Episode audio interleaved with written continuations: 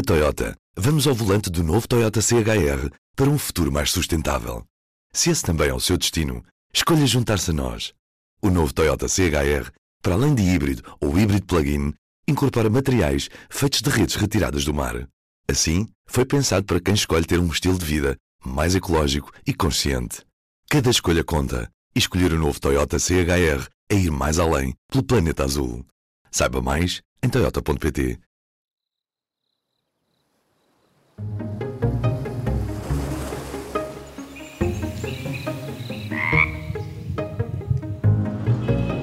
Este é o Azul.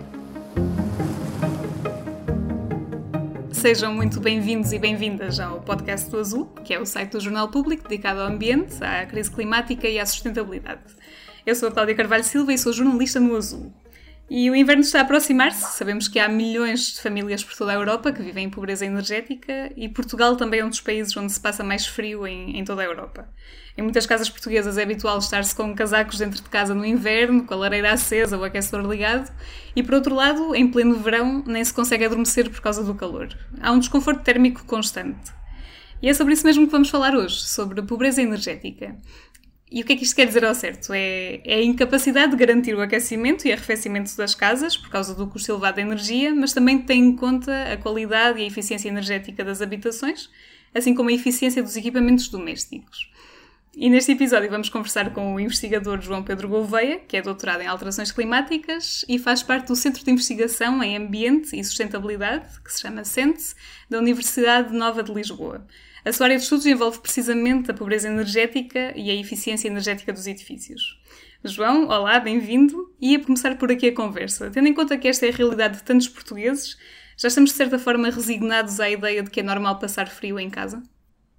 Bom, é uma questão realmente bastante crítica, porque não é um, não é um problema de agora, deste, deste inverno, é, um, é uma questão estrutural que, que tem uma, uma componente grande relacionada com os edifícios, como uma, uma vulnerabilidade grande de, das famílias portuguesas, portanto, os nossos edifícios não estão adaptados e não têm, não têm a qualidade necessária em termos de construção, por diferentes razões que podemos vir a explorar, um, para, para, para a eficiência energética. Pronto, por um lado temos essa dimensão, depois temos um caminho também problemático relacionado aos preços de energia, uma questão também de, de, vários anos, onde na eletricidade, no gás e noutros combustíveis também temos alguma vulnerabilidade acrescida, que depois, combinando estas duas com os rendimentos, os rendimentos das famílias, o rendimento per capita português está bastante abaixo da, da maioria dos países europeus, temos questões relativamente in, in, gravosas em relação quando combinamos as três componentes. Portanto, o edificado e a forma como consumimos energia, depois os preços com energia que limitam a nosso, o nosso conforto térmico no verão e no inverno, e claro, a parte dos rendimentos é, é importante. E portanto, eu, eu diria assim, não, não é uma questão, não é estarmos resignados, mas claramente já estamos adaptados a viver com o frio e com o calor. Portanto, eu acho que isto vai ser também um desafio para outros países europeus maior do que se calhar vamos ter nós em Portugal este inverno, porque não é assim tão estranho passarmos frio em casa, estarmos com um aquecedor a óleo numa divisão e o resto, e o resto da casa gelada. Temos o problema de, de infiltrações e umidades que realmente criam-nos problemas de saúde. E vemos agora, recentemente, os picos todos de, de várias doenças respiratórias que estamos a, a ser confrontados claramente também tem, tem a ver com a qualidade das nossas habitações e a forma como vivemos em casa. Mas apesar de ser comum, não deveria acontecer, não é? Ah, absolutamente, porque os, fator, os fatores e a, e a gênese do problema é clara. E Portugal, olhando até numa perspectiva europeia, é um dos países mais vulneráveis. As estatísticas que saem anualmente, normalmente a maioria são os indicadores são anuais, que vêm do Eurostat e de inquéritos, inquéritos mais alargados que são feitos nos vários Estados-membros. Portugal aparece ali sempre terceiro, quarto, segundo, pior país, consoante o indicador. Porque hum, isto realmente deve-se aqui a questões estruturais, regulamentares, aquela ideia também que, que, sempre houve, temos um clima ameno, relativamente ameno, e o que não deixa de ser verdade quando olhamos para o leste da Europa, o norte da Europa, com invernos com vários dias, muitos meses temperaturas negativas, não é? Portugal não tem esse perfil, claro que há zonas muito frias, o norte, o interior, um, então havia esta, uh, esta sensibilidade, este pensamento que não é preciso investir muito na habitação, não é preciso investir muito no isolamento, pensar a maneira como vamos aquecer ou arrefecer a habitação. Uh, construímos durante um certo período rápido, uh, barato, também para acomodar os problemas do rendimento das pessoas, portanto, e, e autoconstrução, as pessoas construíam as suas próprias casas também faz-nos chegar aqui com uma situação de vulnerabilidade muito grande. E, portanto, não é só uma questão da, crise energética deste inverno ou de, uma, de, uma, de umas questões mais de, de circunstanciais, é realmente um problema de grande, de grande uh, longevidade que, tem, que só recentemente felizmente, diria eu, é que começa a ser também trazido mais para o debate público, político, de várias entidades a trabalharem sobre este assunto, que era uma coisa que há 5, 6, 7 anos não acontecia. Portanto, é um, é um, ainda bem que estamos aqui hoje a falar também sobre isso, porque realmente é alertar para as pessoas para a sua vulnerabilidade, para se reconhecer o problema, para se encontrar soluções. Uhum, sim. E, e, como é que resumiria a pobreza energética? Esta conjugação de fatores da habitação, da, da falta de rendimentos, ou dos rendimentos mais baixos e dos preços elevados de energia, ou vai mais além disto? É, pronto, estes são os principais, os principais fatores. Eu acho que é sempre importante olhar para, para a componente principal, e, na minha perspectiva, é muitos edifícios. Portanto, se nós tivéssemos uma habitação com uma classe energética mais elevada, o que é que isso resultaria? Que não tínhamos tantas necessidades de consumir efetivamente energia, para aquecer, para arrefecer.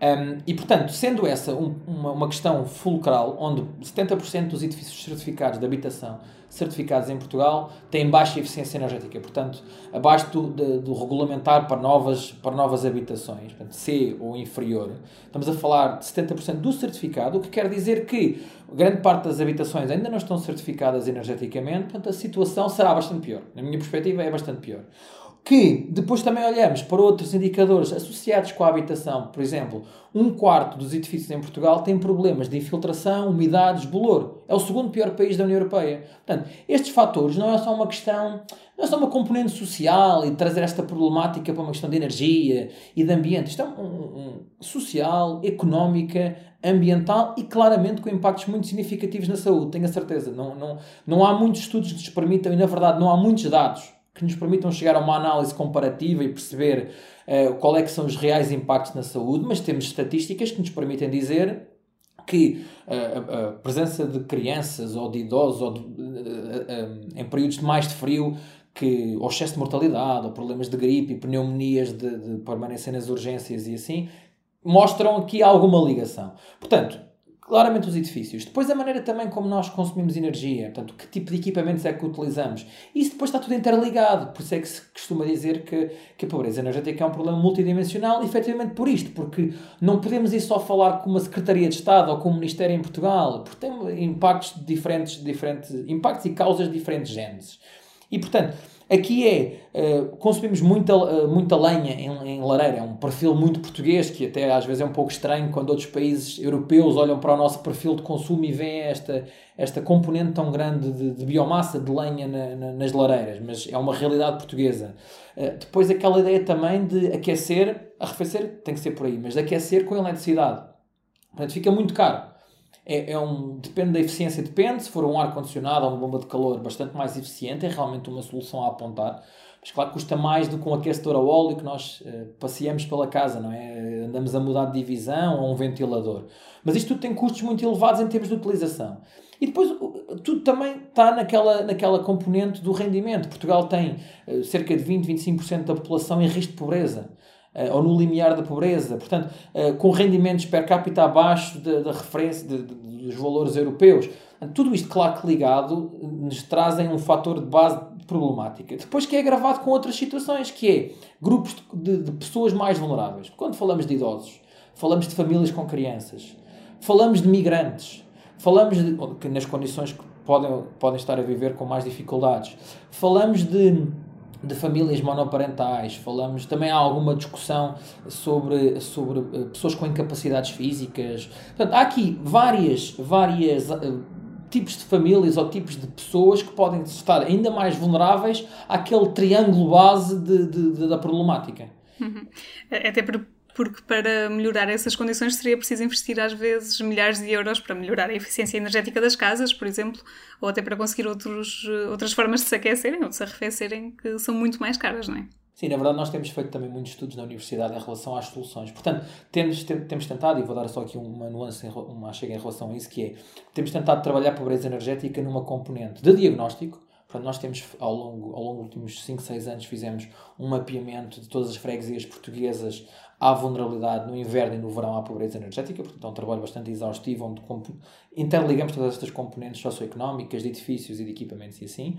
Mas depois tentamos também procurar soluções olhar quais é que seriam, um, olhar para a componente passiva dos edifícios, portanto, quais é que são as soluções em termos de janelas, de, de isolamento nas paredes, de, nos telhados, olhar depois para aquela perspectiva de equipamentos mais eficientes, quanto é que isso ia custar uh, a nível global, portanto, acabam por ser também algumas indicações macro, dão uns números, mas claro que depois como é que se chega lá é outro processo, e é a política. É pois ia perguntar que soluções são essas, sim. Não, o que, o que nós temos vindo a fazer também, e posso dar um número que é bastante grande, mas dá uma certa magnitude do problema. Nós temos um trabalho que foi publicado no início deste ano que identificamos no, se todos os edifícios portugueses de habitação fossem trazidos à, à referência de, de, do regulamento térmico, talvez tivéssemos que investir e ter um investimento de, de 72 mil milhões de euros. Portanto, é um número estamos a falar da renovação de um, de um país. Portanto, é um, um, número bastante desafiante, difícil, claro, mas dá uma referência, mostra o problema que temos e como é que podíamos atingir. E, portanto, para aí temos o, o roteiro da neutralidade carbónica, o Plano Nacional de Energia e Clima, temos a estratégia de renovação dos edifícios, de longo prazo de renovação dos edifícios, também temos eh, não está publicada a versão final, mas também temos uma estratégia de mitigação à pobreza energética, digamos assim. Um, e portanto há aqui vários planos, várias ideias, o que não está mal, que perspectivam uma evolução, uma renovação dos edifícios, trazer equipamentos mais eficientes para as habitações, integrar renováveis nas nossas, nas nossas casas, portanto, solar fotovoltaico, individualmente ou através de comunidades de energia, aparecem também, são apontadas como soluções relevantes para este problema. Agora é preciso financiamento, é preciso dinheiro, é preciso também, acima de tudo, é preciso vontade política. Eu acho que já começámos a entrar por esse caminho, porque já há um certo reconhecimento, já, já, já se ouve muito político a nível nacional e à escala mais regional, o que é muito importante, a falar, a falar sobre, sobre o problema. a primeira coisa para encontrar soluções é falar sobre o problema, não é? Fazer o diagnóstico e perceber as causas. E depois, sim, estamos lentamente, diria, mas uh, a começar a trabalhar sobre isto. Uhum e há algumas eh, medidas de apoio à pobreza energética que estão contempladas no, no, PRR, no Plano Nacional de Recuperação e Resiliência, e a perguntar se são suficientes e o que é que o Governo deveria estar a fazer que não está em relação a este tema. Sim, há duas medidas um, ehm, que, que, podemos dizer que estão orientadas, orientadas minimamente para a pobreza energética. Pode ser, não é bem direto, mas o objetivo está mais ou menos alinhado. Uma é a tarifa social de eletricidade e gás. Super importante, muito relevante, não é, não é, não é de agora, portanto já, já tem alguns anos o, seu perfil automático é bastante, bastante importante, porque, por exemplo, em Espanha, e há uma diferença muito grande também em relação a isso, e até de, de pessoas com mais dificuldades e que não têm este apoio. Em Espanha, tem que, temos, as pessoas têm que se candidatar, têm que saber que existe a tarifa social. Em Portugal, felizmente, não.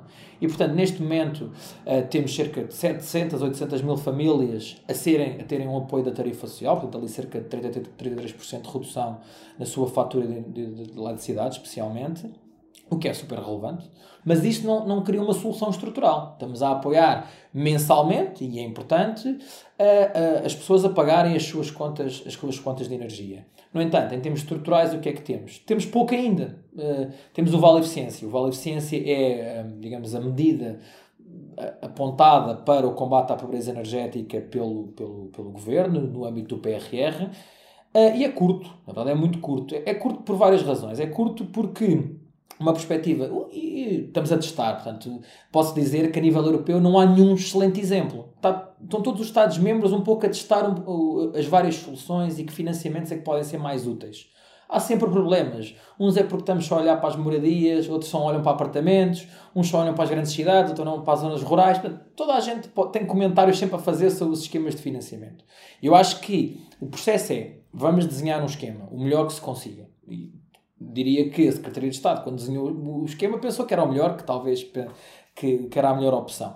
Depois vem-se a demonstrar com a prática que se calhar ou, há aqui algumas coisas que é preciso melhorar. Portanto, o caminho, diria assim, para uma atualização ou uma renovação deste, deste esquema de financiamento é claramente uma alteração do valor do vale, seja lá como for isso depois implementado, talvez focar numa priorização também para medidas passivas, portanto, olhar mais para o isolamento, nesta perspectiva de renovação da parte passiva das habitações, porque senão vamos continuar a promover, eu diria também, a insustentabilidade no consumo de recursos, como painéis solares, o que é tudo importante, mas uh, devia haver certos níveis de prioridade. Portanto, não é logo apostar num painel solar se eu moro numa casa que não tem isolamento, que não tem condições, tem problemas de infiltração. O mesmo num ar-condicionado, porque senão estou a aquecer a rua. O que, ou seja, as pessoas têm uma má habitação, que não tem isolamento, que tem janelas com problemas relevantes, e o que acontece hoje é que se calhar aqueciam com um aquecedor a óleo ou um ventilador. E tem que ter permanentemente um aquecedor ligado uma noite inteira, como um quarto de crianças ou assim, porque realmente estão a aquecer. Vai, o ar quente sobe, sai para a rua, portanto eh, estamos a aquecer parcialmente a, a, a rua, o espaço exterior.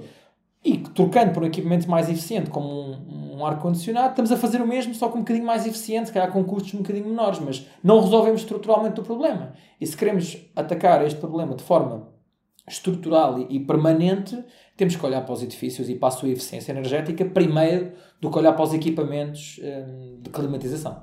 Uhum.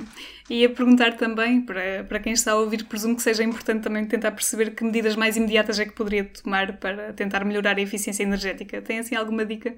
Pronto, aqui claro que estamos sempre a pensar, e quando estamos a falar desta mudança de longo prazo, médio e longo prazo, é sempre preciso haver um investimento.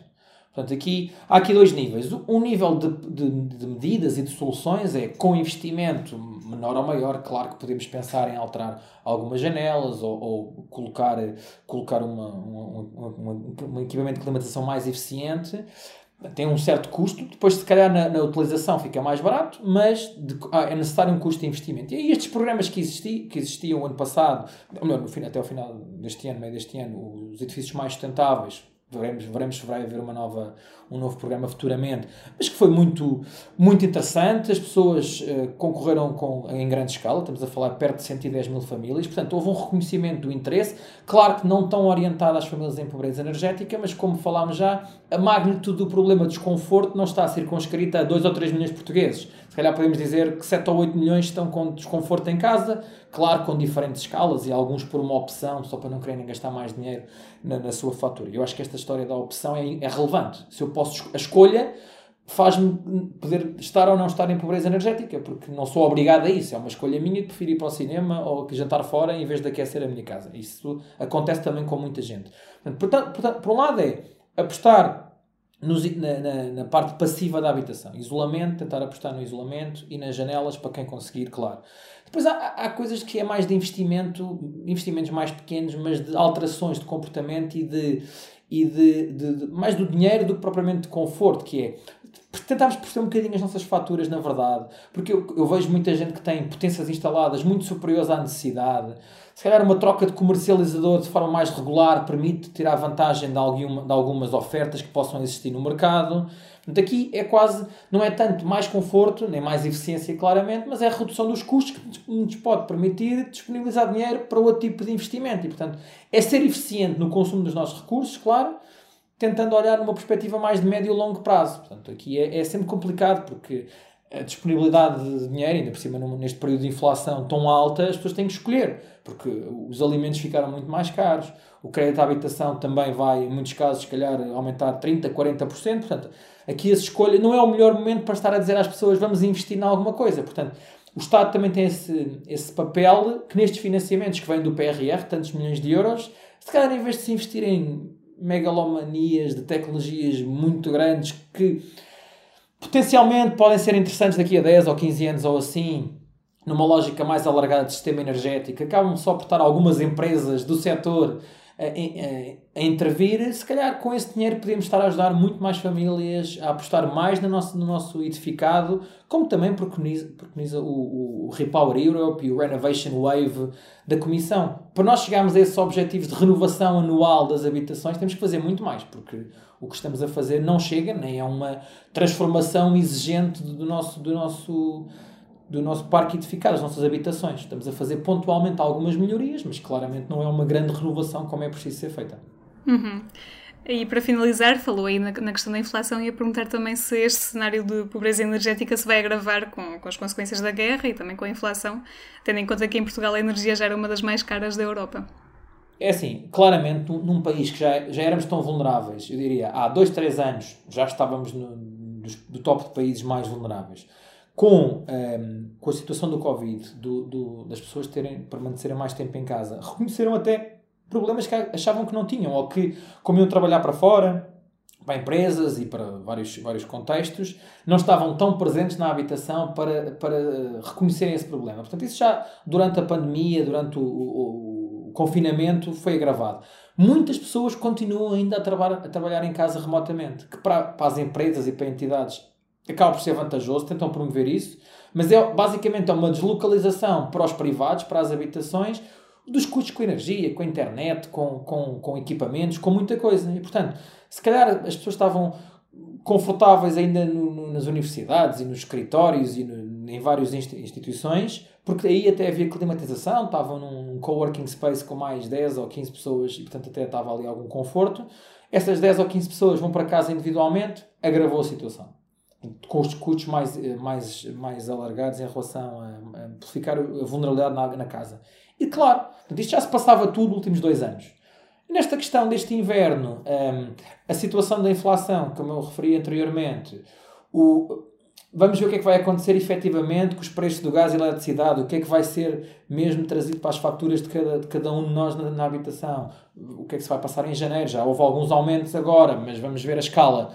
Um, claramente vamos ficar, vamos ficar eh, numa, numa pior situação. Se olharmos só para Portugal, porque eh, numa perspectiva mais alargada europeia, eu diria que há países que vão sentir muito mais esse impacto. Como eu comecei por dizer, nós acabamos por estar um bocadinho, infelizmente, por razões problemáticas, acabamos por estar mais habituados. Portanto, já temos aquele perfil de dois casacos, duas mantas para dormir, uh, um gorro e um cascola em casa. Infelizmente é isso que acontece, é a verdade de grande parte das famílias portuguesas em que, noutros contextos, na Alemanha, Dinamarca, uh, Polónia, se calhar esse contexto não existia, as pessoas realmente aqueciam a casa, mas com as restrições que pode acontecer em alguns países europeus de limitar algum uso de energia. Estamos a ver isto na, na Ucrânia. De, esta semana têm surgido notícias sobre 60% de falhas e de população que não tem energia. E, portanto, isto vai ser bastante gravoso nesses países. Bem, na Ucrânia, numa escala muito superior, não é? Mas em muitos países europeus que estavam habituados a um gás barato russo, um, que tinham esta perspectiva de conforto térmico na habitação o inverno inteiro, 3, 4 meses, pode ser problemático. Portanto, em compara se calhar daqui a, a um ano, quando começarem a ser alguns indicadores que reportem este inverno, vamos ver que Portugal, se calhar comparativamente, não ficou muito pior do que já estava. Quando, quando olhamos para outros, se calhar desceram nesta. pessoas a reportarem incapacidade de aquecer a casa. Imagino que noutros países vai aumentar muito mais significativamente do que, que, do que vai acontecer em Portugal. No entanto, claro, estamos muito vulneráveis, toda a gente vai sofrer bastante. Uma conversa conduzida pela jornalista Cláudia Carvalho Silva ao investigador João Pedro Gouveia. Já sabe, no site do Azul pode ler as principais notícias e reportagens sobre ambiente e crise climática. A Cláudia Carvalho Silva acompanhou a primeira sessão do julgamento dos alunos detidos na ocupação da Faculdade de Letras da Universidade de Lisboa. O julgamento continua em dezembro. Um processo para acompanhar no nosso site. Pode ouvir a entrevista a uma das alunas, Ana Carvalho, no episódio anterior do podcast do Azul. Na quarta-feira, 30 de novembro, a Comissão Europeia propôs novas regras para reduzir embalagens de plástico. Se esta proposta de revisão da legislação for aceita pelas outras instituições, todas as embalagens vão passar a ser recicláveis. Até 2030, por exemplo, as cápsulas de café e sacos de chá vão ter de passar a ser compostáveis. Já as embalagens de takeaway e comércio eletrónico terão de adotar formatos mais reutilizáveis. Leia a notícia da Andréa Azevedo Soares sobre esta proposta da Comissão Europeia no site do Azul. O Estado português vai continuar a apoiar a compra de veículos de baixas emissões em 2023 e explicamos como pode receber um apoio para comprar uma bicicleta ou uma moto elétrica. A Ana La Salete Silva, estagiária do Azul, conta que qualquer pessoa pode candidatar-se, mas o número de incentivos é limitado. Tudo isto e muito mais para ler em público.pt/azul. Se gostou de ouvir este episódio, siga o podcast na sua aplicação preferida para não perder o próximo. Se tiver sugestões de temas e entrevistas, envie para o e-mail aline.flor.público.pt. O podcast Azul é editado por mim, Aline Flor, e volta daqui a duas semanas. Até lá!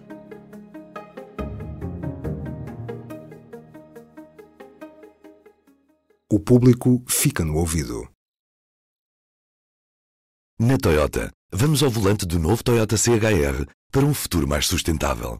Se esse também é o seu destino, escolha juntar-se a nós. O novo Toyota CHR, para além de híbrido ou híbrido plug-in, incorpora materiais feitos de redes retiradas do mar.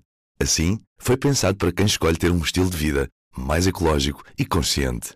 Cada escolha conta e escolher o novo Toyota CHR é ir mais além pelo planeta azul. Saiba mais em toyota.pt